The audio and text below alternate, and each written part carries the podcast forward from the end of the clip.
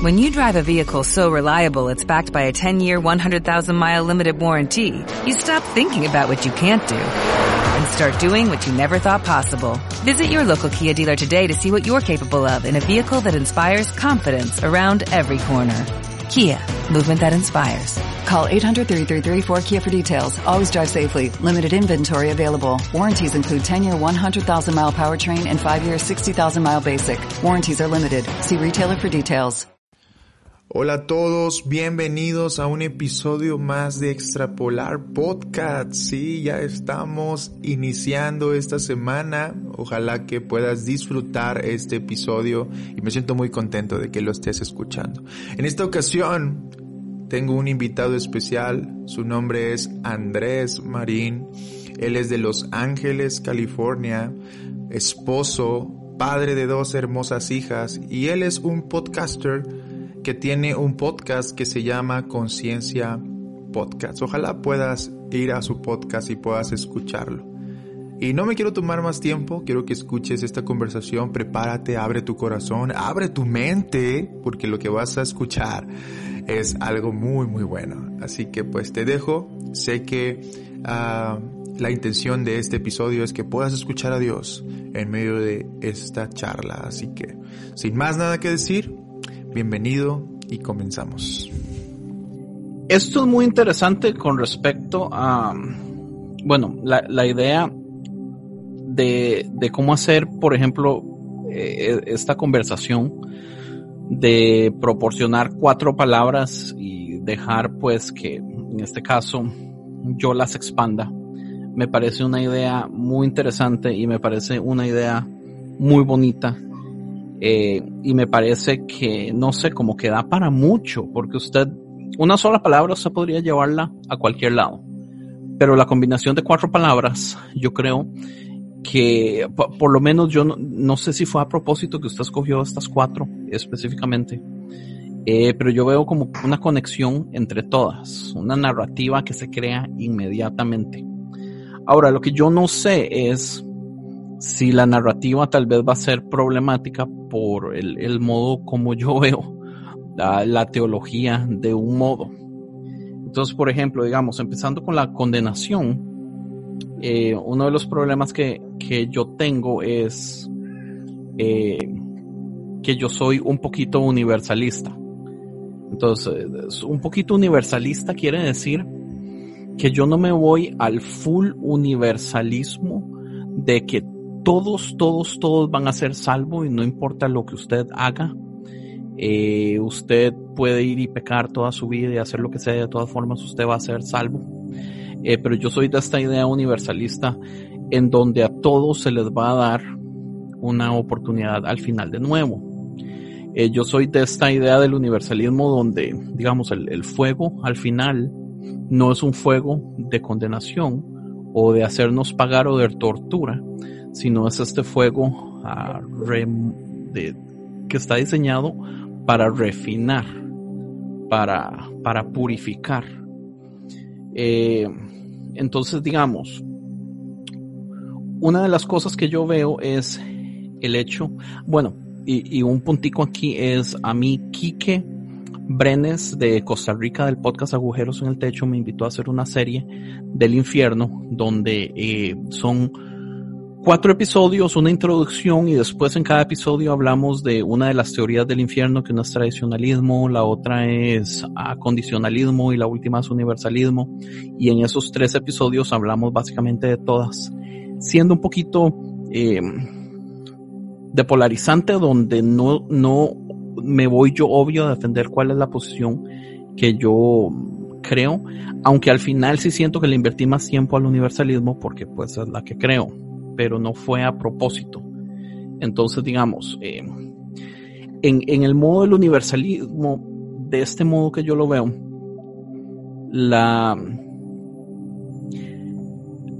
todos somos culpables de algo.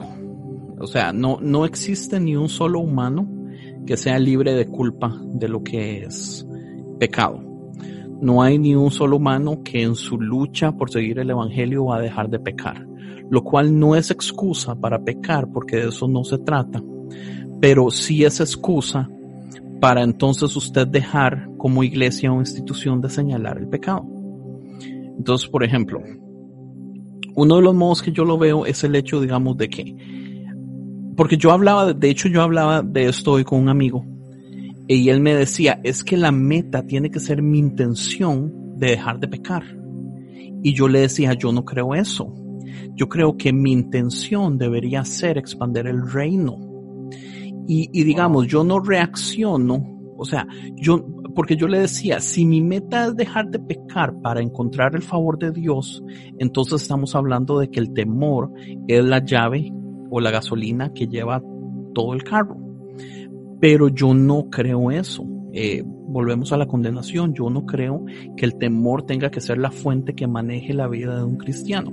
La vida del cristiano debería ser un agradecimiento por lo que se nos ha dado y debería ser entonces la razón que un cristiano busca ser puro y dejar de pecar o dejar, eh, digamos, estas cadenas que nos esclavizan a la carne es por la mera intención de expandir el reino, de amar a la gente, de reflejar a Cristo, no por miedo.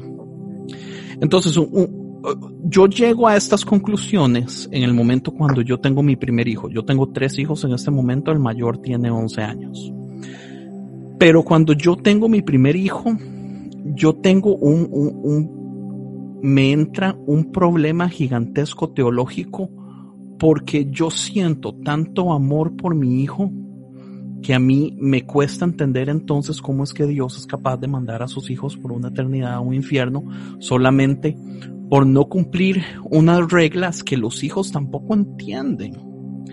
Porque no es como que las reglas de Dios son 100% claras para todos los humanos, entonces hay un entendimiento universal de qué es bueno y qué es malo. Eh, lo bueno y lo malo es súper gris, es súper debatible, todo depende de cultura, depende de dónde nací.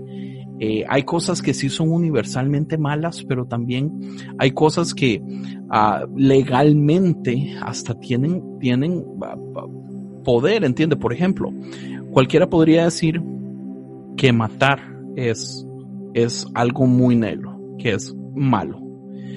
Pero nosotros sabemos que todos los países eh, pueden mandar a la guerra a jóvenes de 18 años. Aquí en Estados Unidos usted puede ir a la guerra a los 18 años, pero usted no puede tomar alcohol hasta los 21. O sea, usted no puede tomar alcohol, pero usted ya puede ir a matar a alguien. Y legalmente usted puede matar. Súper complejo. Para una Eres, eres, chico para una cosa, grande, pero no eres chico para otra. Es súper ilógico y súper conveniente. Entonces, digamos, de ese modo, yo digo, ¿cómo es posible? O sea, yo no puedo encontrar una situación en donde, en donde yo esté dispuesto, porque hay gente que le gusta poner este ejemplo como, bueno, es que usted dejaría que su hijo se queme para que sepa que el fuego es peligroso. Y yo sí, pero es que es muy diferente, por ejemplo, que se queme por un segundo para que aprenda, a que si él hace algo malo, yo lo voy a mandar por toda la eternidad a una cárcel en Guantánamo con guardas que lo van a torturar día y noche. Eh, hay, un balance ahí que no calza. Entonces, la iglesia no debería estar predicando condenación. Pero es que es muy cómodo asustar a la gente es cómodo. El miedo realmente es una herramienta muy buena para la iglesia. Mantiene a la gente en, su lugar, hace que la gente no haga preguntas, etc. Eh, aquí podemos entrar entonces, si quiere, a lo de la relación. Porque... Eso, que decías, perdón, dime. Eso que decías sobre, sobre el asunto de te estoy influenciando por miedo. Por miedo. Más, por, más que por más que por el asunto de gracia y amor.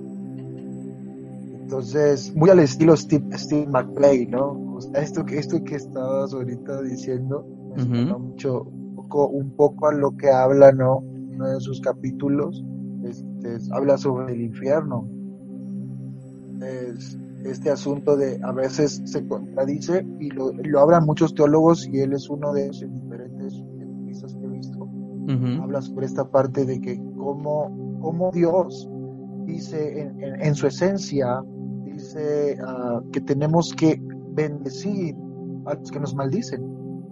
Ajá, correcto. Entonces, ¿cómo es Dios nos va a pagar un mal por mal? Cuando Dios nos está diciendo que tenemos que pagar un bien por mal. Entonces, no sé si esto tenga que o algo, pero pero lo dejo, lo dejo y, no lo no lo desecho.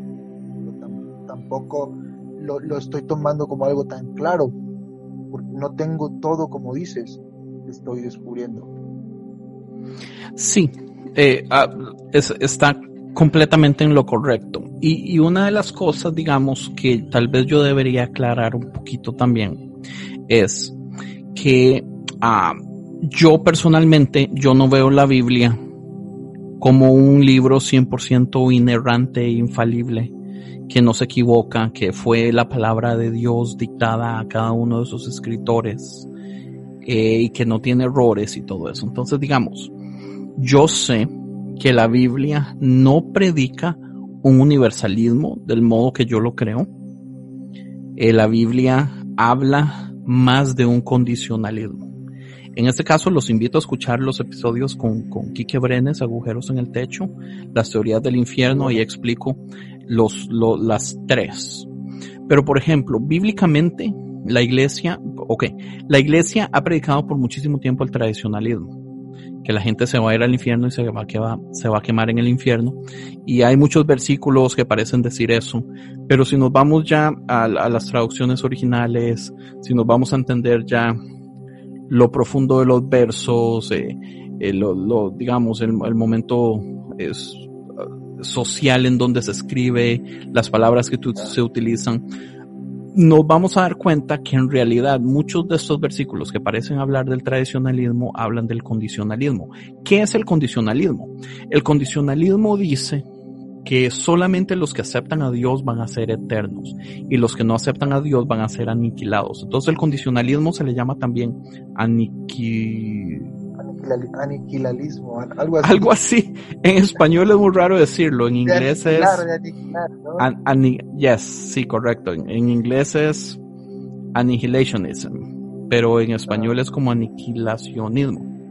Aniquilacionismo, es Correcto. Entonces, digamos, bíblicamente habla más de el condicionalismo o de, de que la gente va a ser aniquilada que del tradicionalismo. Pero la razón que hay muchísimos teólogos que son universalistas es porque el universalismo tiene más lógica como filosóficamente. Entonces, digamos, esto es algo que a mí me gusta siempre, cuando estamos hablando del tema, a mí me gusta hacer este ejemplo. Y yo digo, imagínese que Dios crea a una persona de la nada. Esa persona no existió cinco minutos antes.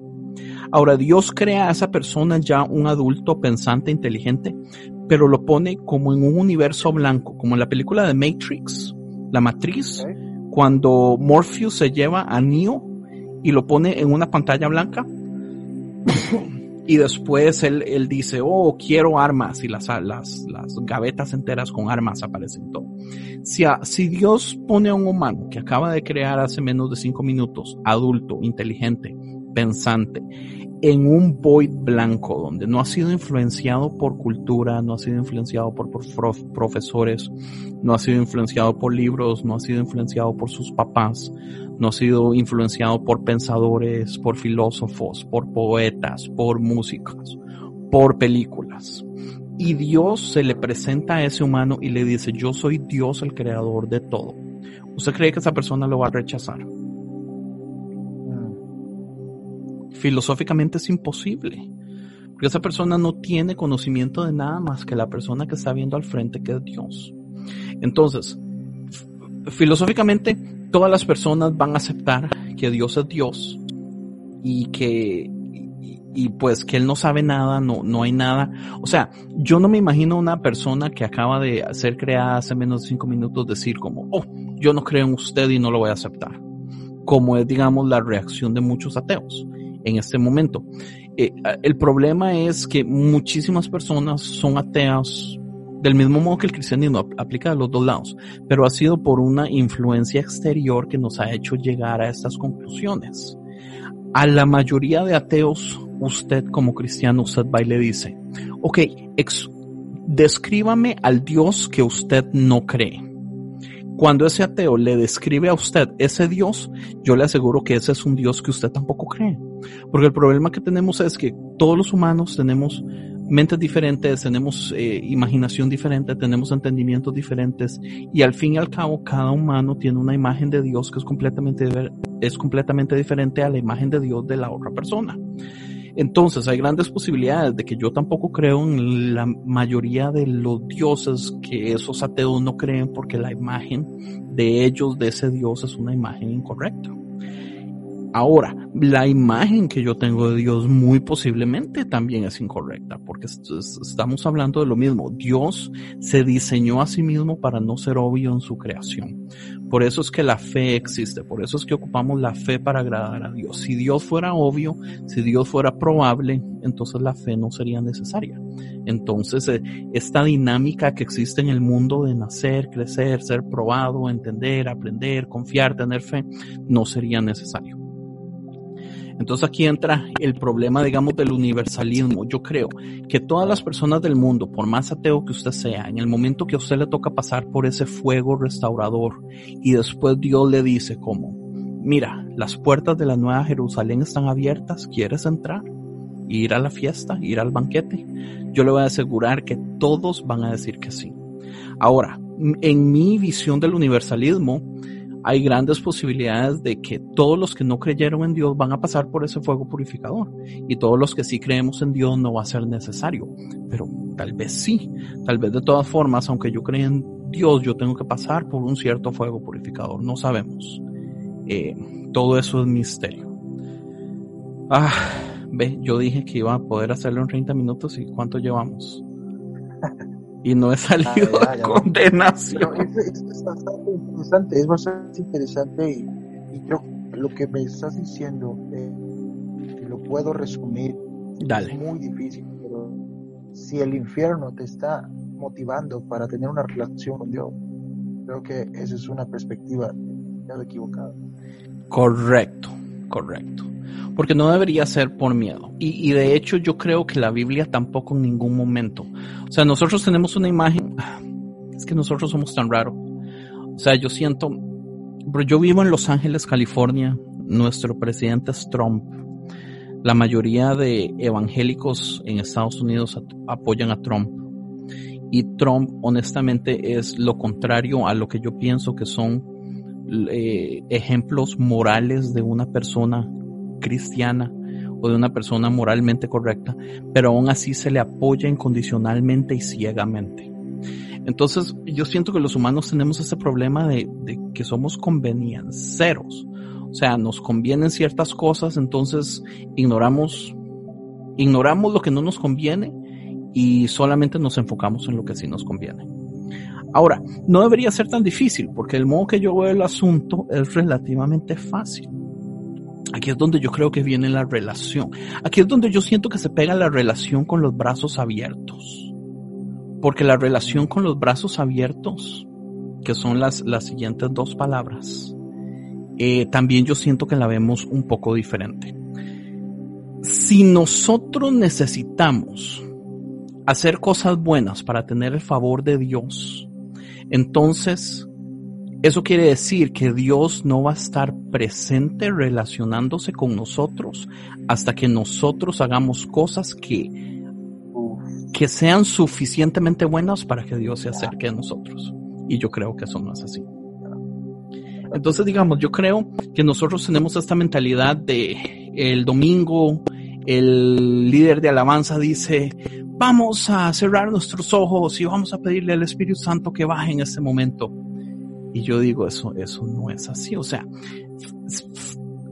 o sea, no científicamente, pero si Dios es un Dios omnipresente y Dios está en todos lados, Dios está con nosotros 24 horas al día. Entonces Dios nunca va a estar lejos de nosotros. Es, cuestión de nosotros si lo ignoramos o no. Pero Dios está siempre presente. O sea, eso quiere decir que mientras... una cuestión, ¿No será una cuestión de lo, lo, quieren ver manifestado como una gloria manifiesta? Ajá, puede ser mucho del romanticismo de los milagros y las cosas sobrenaturales. Que en el nuevo episodio de, de Todo es Gris, a un poco nuevo. Por cierto, tiene un nuevo episodio de Todo es Gris.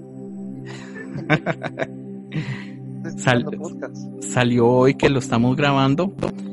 Eh, en ese episodio hablamos un poquito acerca de lo sobrenatural y una de las preguntas que hacemos es, ay, sorry por el ruido. Una de las preguntas que hacemos es, ¿le hace más daño al evangelio que la gente ande buscando lo sobrenatural cuando todo en la todo lo común, o sea, el aire que vivimos, el sol, el respirar, el que nuestro corazón no pare por 80 o 100 años, todo es un milagro. Pero nosotros a veces tenemos esta idea romántica de que los milagros son solo cierto tipo de cosas sobrenaturales que rompen las leyes de la física. Y yo pienso que eso está muy mal hecho porque hace que nosotros ignoremos momentos donde Dios está presente, donde Dios está trabajando, donde nosotros podríamos estar conectados con Dios, o sea, hasta usted sentado en el inodoro, en el toilet, o sea, uno, debería estar teniendo esta relación siempre. Entonces, digamos, esta idea del hijo pródigo, que es muy bonita, que es, es la, es el tema más popular para las prédicas en la historia del universo. La mayoría de las prédicas del mundo tienen que ver con el hijo pródigo. Y es muy hermoso. O sea, a mí me fascina la historia, a todo el mundo le fascina. Pero también yo siento que el modo que Dios es, digamos, en el ejemplo del hijo pródigo, el hijo pródigo se va y está lejos de, de su padre. Y no tiene celular para comunicarse, no tiene email, o sea, él realmente vive una vida apartado. Yo siento que nuestra realidad no es así.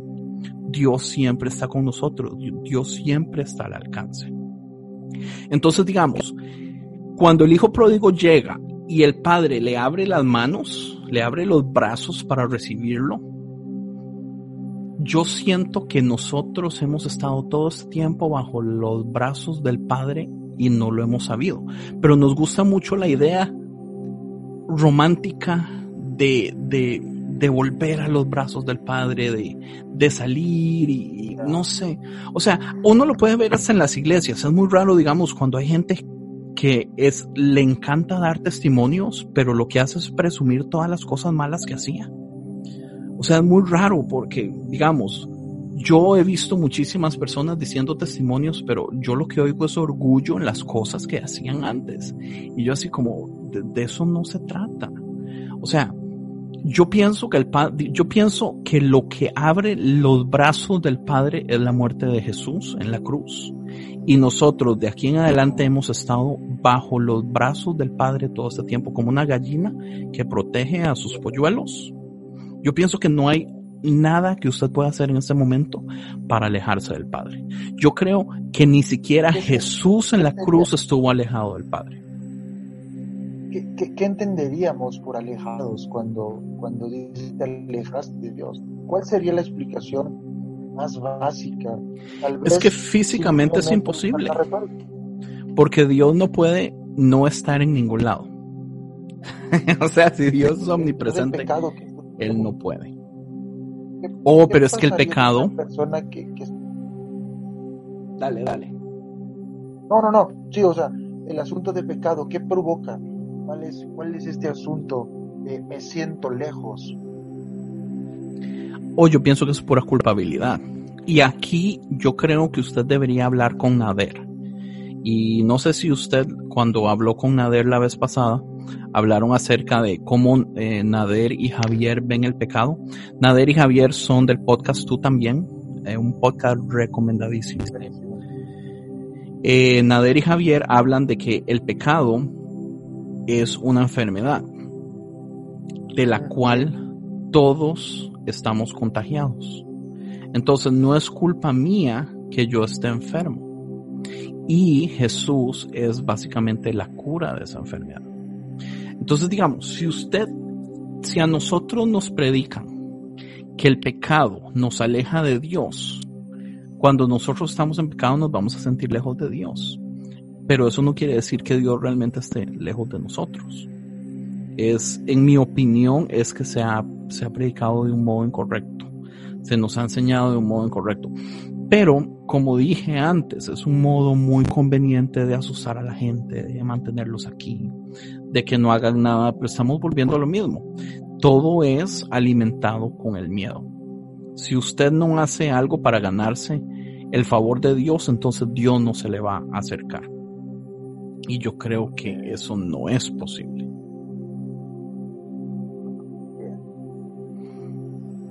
Yo creo que sí vamos a poder. La última palabra es modelar. Fíjate, yo te, yo te, voy a decir algo honestamente y creo que no lo he dicho abiertamente como tal.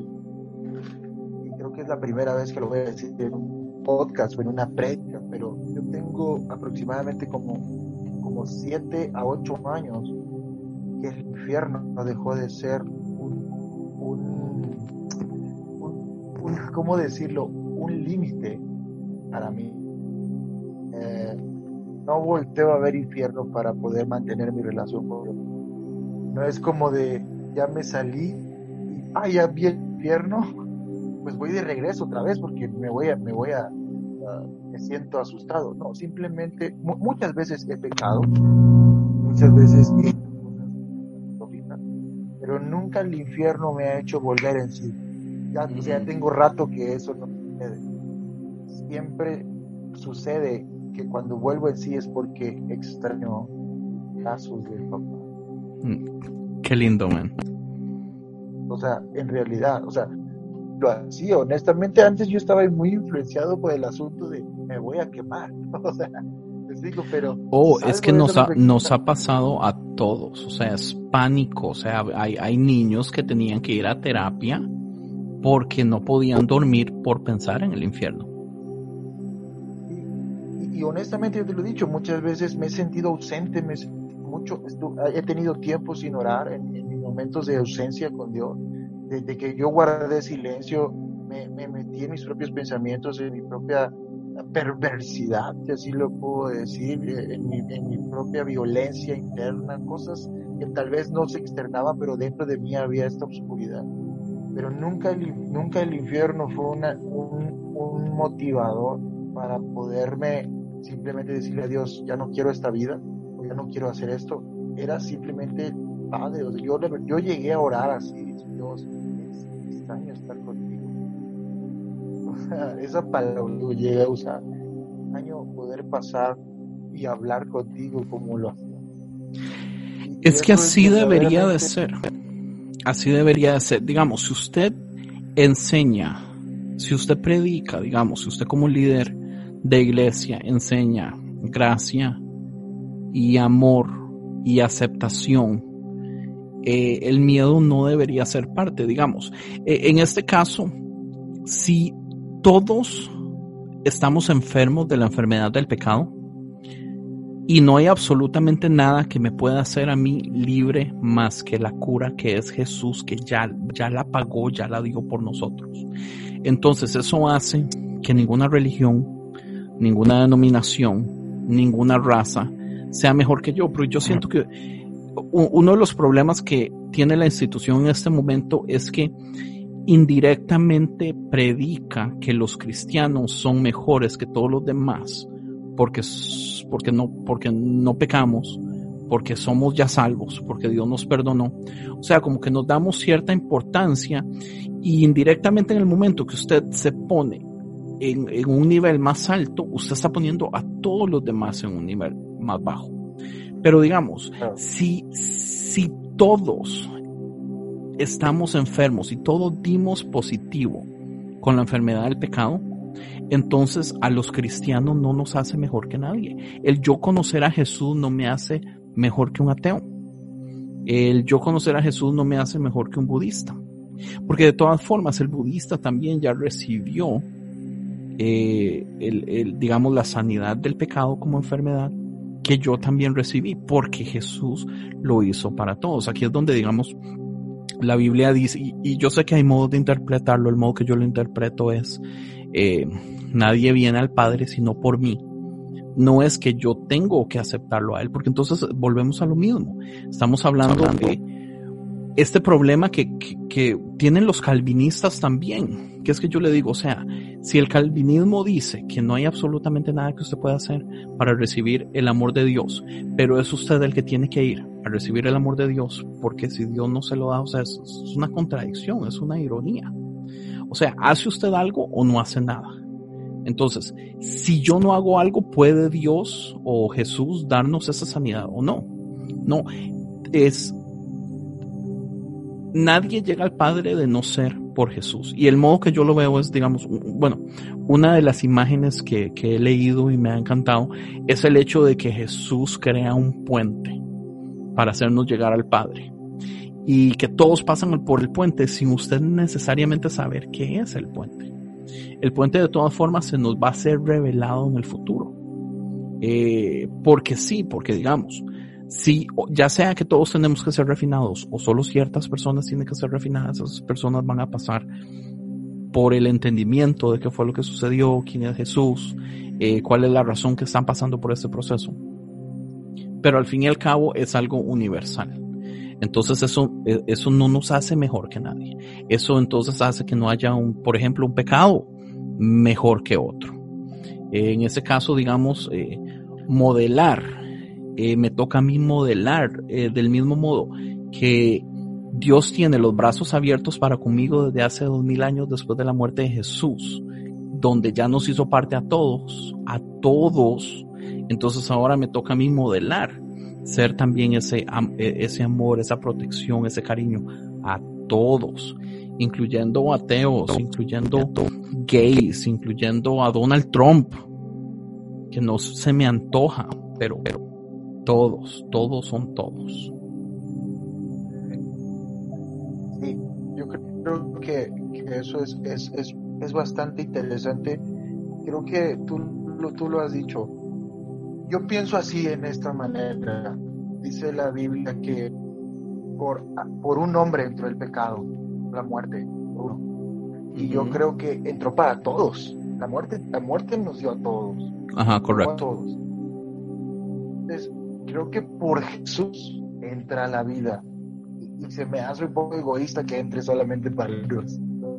Correcto. Como entró por uno, no solo egoísta, sino ¿quién tiene más poder? ¿Adán que condenó a todos o Jesús que solo salva a algunos? Eh, Entonces Jesús no, no es tan poderoso. Esto me está haciendo ruido el asunto de cómo por un hombre meramente, meramente perfecto y, y, pudo entrar para todos, pues obviamente el Hijo de Dios, que solamente se limita a unos cuantos.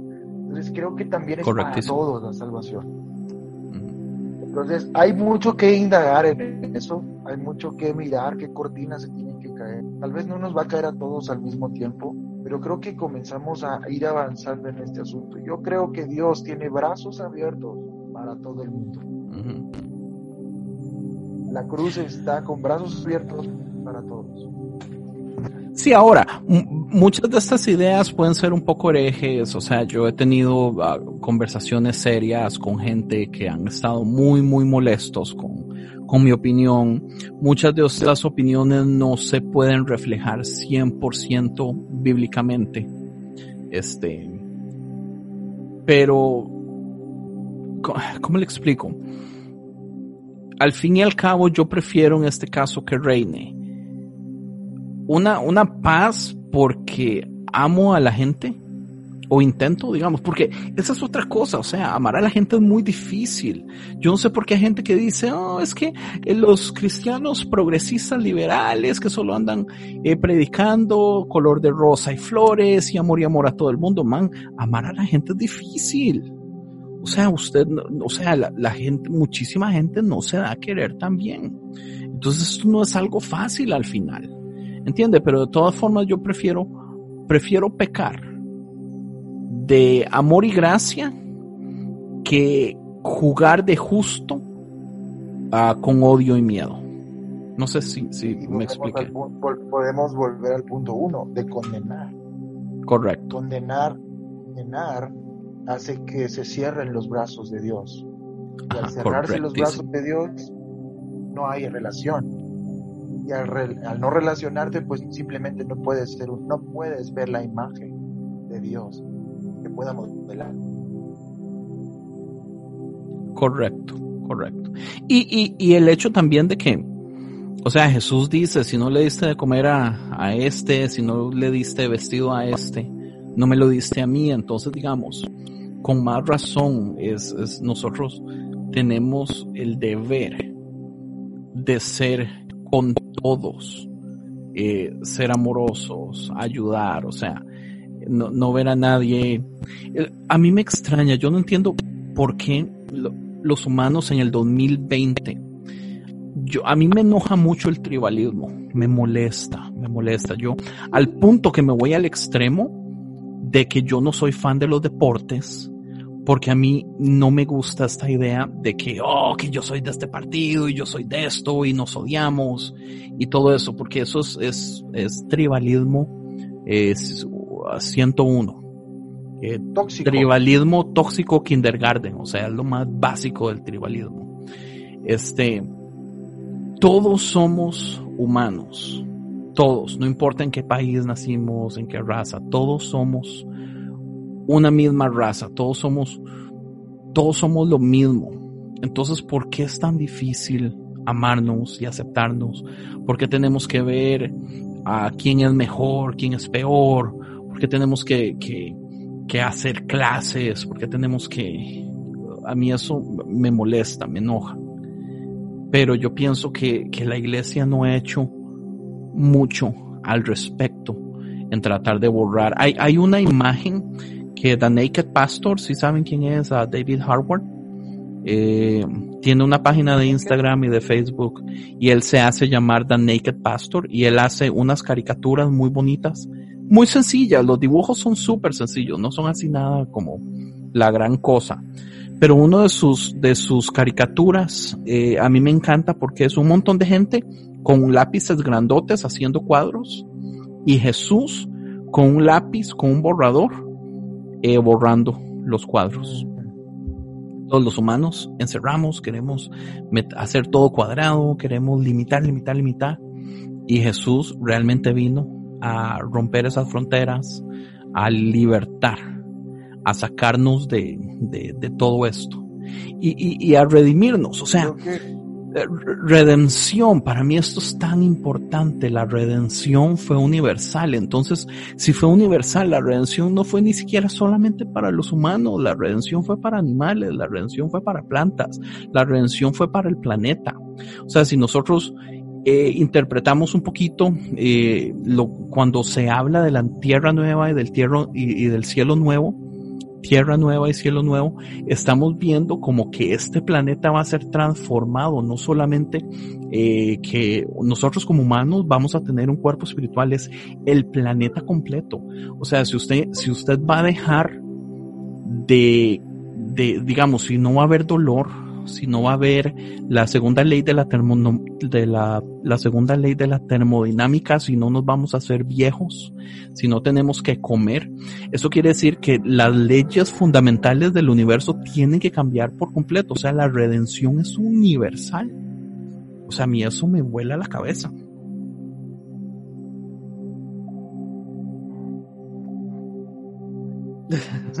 Creo que esto es algo que creo que no, creo que el tiempo no nos va a dar. ¿Cuánto llevamos? Tiempo no nos va a dar para poder exprimir. Ya llevamos como 40 minutos, pero algo que, algo que creo que puedo, puedo ir cerrando esto, este tema es el, el hecho de que, de que a veces nos cuesta mucho ver a este Dios cuesta mucho ver a este Jesús del que en este momento estamos platicando. Algunos tienen demasiadas barreras para todavía verlo. Algunos tienen demasiados prejuicios, condenación, cosas que he sembrado en sus mentes.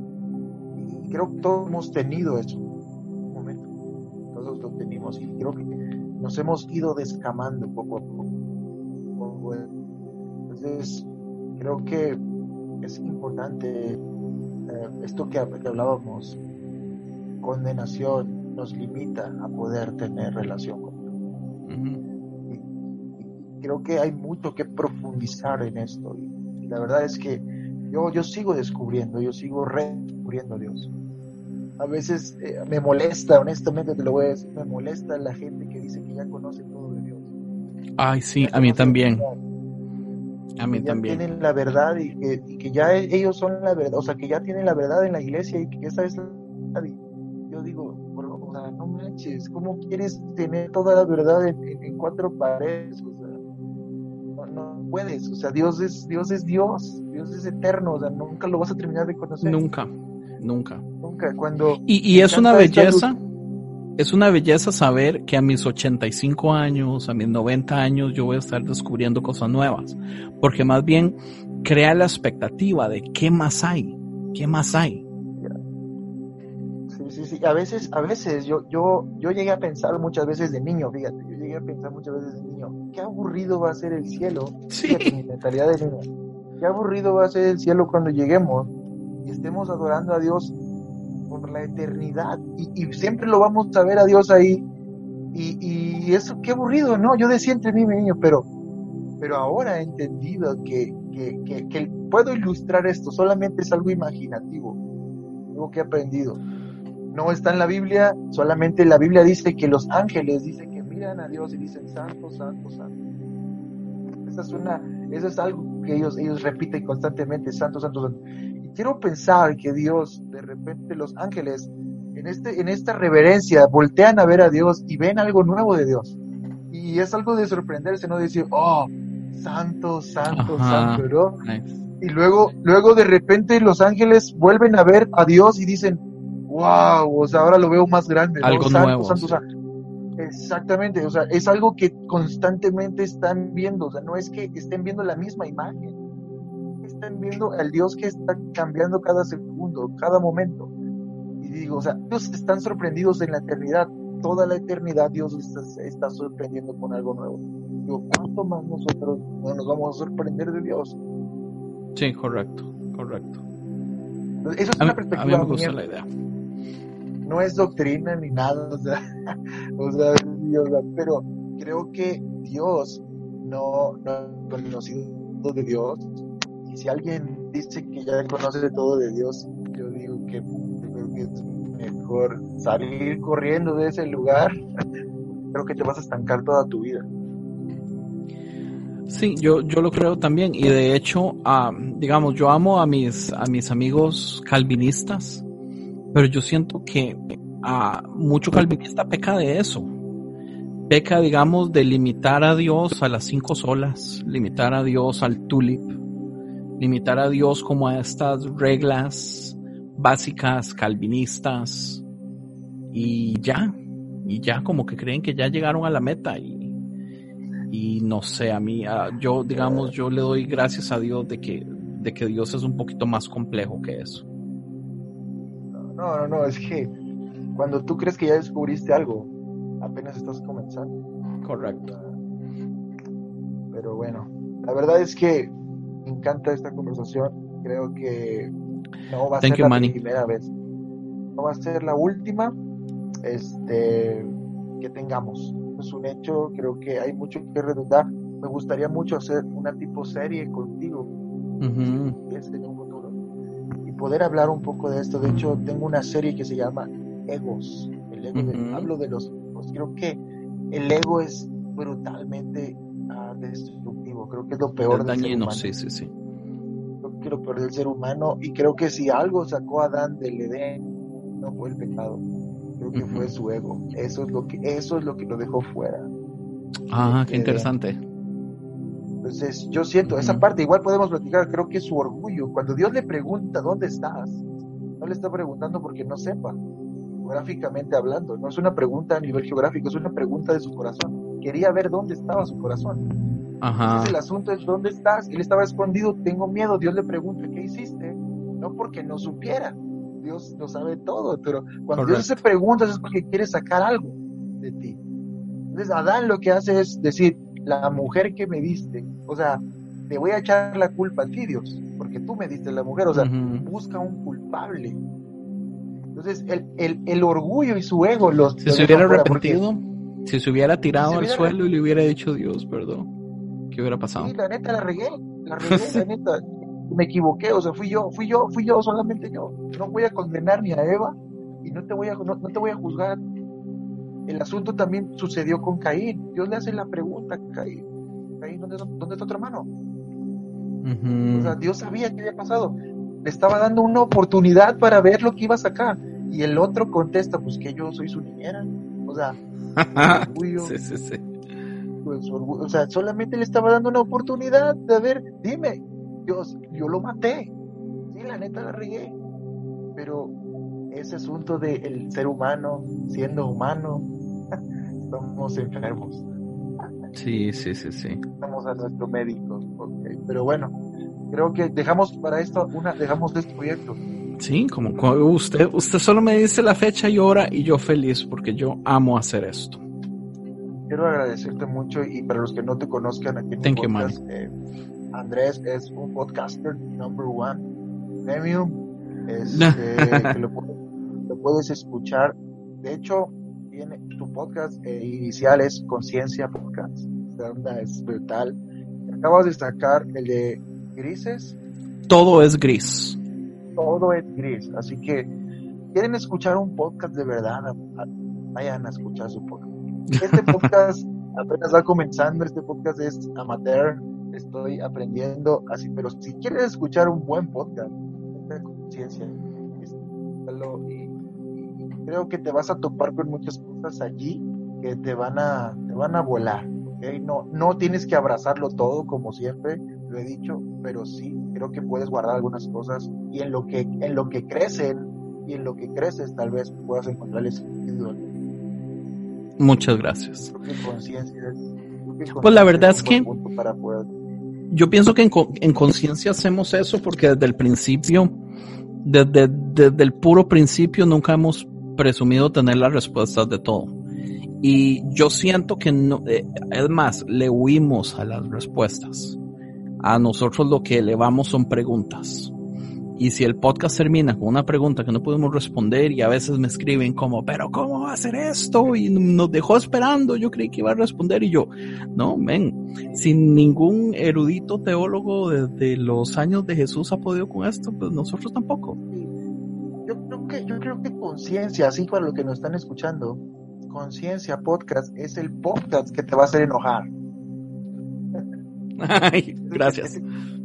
Es el podcast que te va a hacer enojar, pero me gusta una frase, no, no recuerdo exactamente quién lo, quién lo dice, no sé si lo leí en un libro de, de, de Erwin McManus o leí un libro de, de este autor, John, Paul Young, que dice que la verdad, antes de hacerte libre, te va a hacer enojar.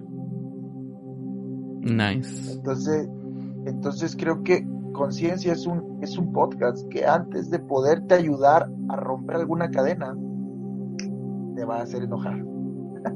Wow, gracias. Para mí eso es, eso es un honor escuchar eso, man. Thank you. Creo que es bueno. A veces, yo, yo muchas veces, tengo que confesarlo para lo que no me, no, no saben el contexto de cómo conocí a Andrea. Hay un, grupo de podcasters de diferentes partes de Latinoamérica hasta de Inglaterra, por ejemplo, Poncho está de Inglaterra. Poncho es colombiano, pero vive en Inglaterra desde ah, hace que como más de 20 años. conocí a Isaac, conocí a Nader, conocí a un chico de Honduras, este, conocí a Josh, este, bueno, a, varios, pero Andrés, para los que no sepan, también es, él es un administrador de este, y él me invitó en la página de Instagram.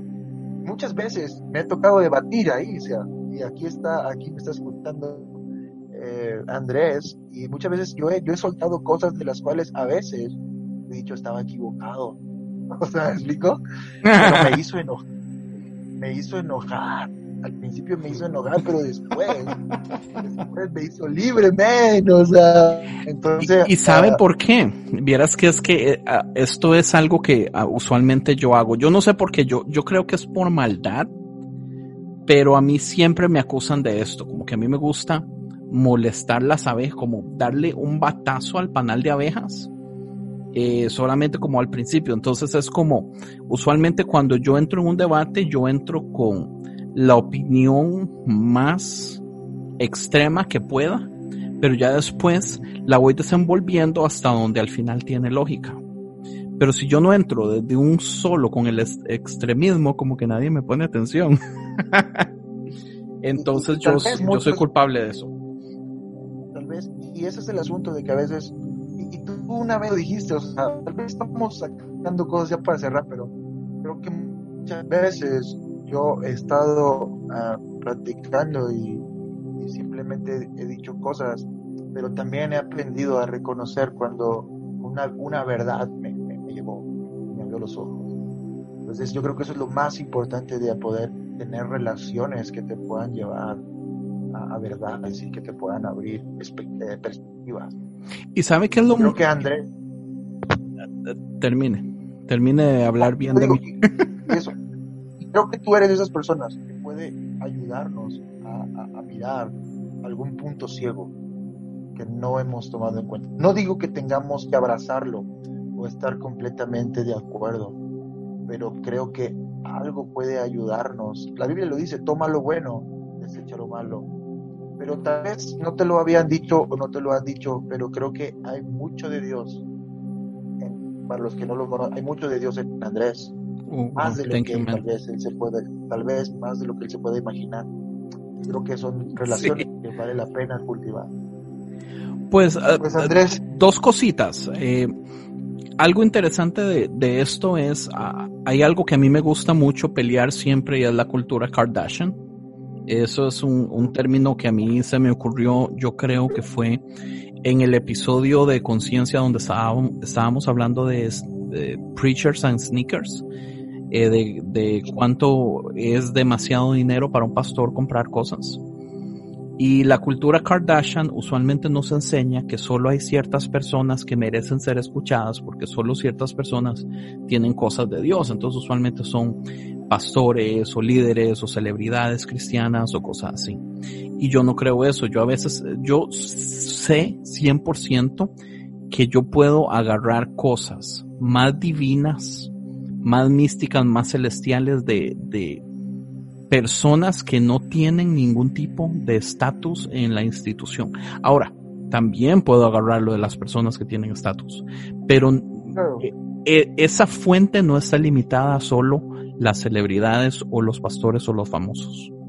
Entonces a mí este grupo me encanta porque el grupo del que está hablando Manny, somos casi 140 podcasters. Eh, y no todos interactúan siempre, pero de los que interactúan, o sea, hay de todo tipo, de todo tipo de razas, de, de culturas, de países, de niveles sociales, de, de creencias teológicas, pero la verdad es que es imposible que usted no aprenda de todos, de todos, usted saca cosas geniales. Eso que acabas de decir es, es bastante, bastante cierto y, bueno, para mí es, es un privilegio estar incrustado diferentes voces de diferentes partes del mundo poder estar aprendiendo. Creo que es una pequeña escuela en un grupo de un grupo de WhatsApp. Amén. Qué bendición, man. Pues creo que creo que terminamos, Andrés, y fue todo un honor poder estar. Eh, creo que la gente ojalá pueda ir a tu podcast, escucharte, aprender. Muchas gracias. Y, y que no los asuste este asunto de universalismo. Que no los espante. No, en realidad no es el tema. Eh, en realidad es, es, hay más detrás de eso. Hay mucha gente que es mucho más complejo. sí. Mucho más complejo, pero tómenlo, disfrútenlo, aprendan, aumenten, crezcan. Creo que pues cerramos esto, Andrés. Eh, Muchísimas gracias, man, a sus oyentes también. 12 de la noche mientras estamos grabando esto ya. Uy, sí, sorry. En, en Los Ángeles deben de ser las, las 10 aproximadamente. Sí, en 5 minutos. Así que, pues ojalá que lo puedan disfrutar. Damos un abrazo y pues algo, algo que quieras decir final. No, muchísimas gracias por la invitación. muchísimas gracias por eso que usted está, por, por este podcast, man. Gracias por sacar el, esfuerzo, por prepararse. Eh, yo siento que es, una bendición cuando este lado de la tecnología nos da tanta libertad. Esto de los, la razón que yo amo los podcasts es porque los podcasts nos da libertad de, de eso mismo que decía, salir de la cultura Kardashian, eh, poder escuchar voces, eh, poder escuchar palabras de sabiduría de personas que yo nunca podría escuchar porque pues vivimos en otro país vamos a iglesias diferentes, eh, denominaciones diferentes y todo, pero el podcast es un modo de, de unirnos y, y, de ver que el mundo es más pequeño, de ver que la gente en otro país es igual a mí, de tratar de crear empatía y este tipo de cosas que al final pues llegan a reflejar lo que es pues el amor de Cristo. Stephen McVeigh dice que en su libro, en el de el Dios enojado, no recuerdo cómo se llama ese, libro exactamente, no recuerdo bien, pero lo he leído, le he leído algunos capítulos y hay uno donde dice que hay 44 mil denominaciones. sí, es una vulgaridad. y todos deberíamos ser, deberíamos ser una, hijos de Dios, y ya. Exacto. Entonces, así, así de fuerte está este asunto, pero bueno, antes de ya nos vamos a alargar más. Thank you, thank you. Andy, te mando un abrazo, gracias por esto. Igual, saludos a la familia también.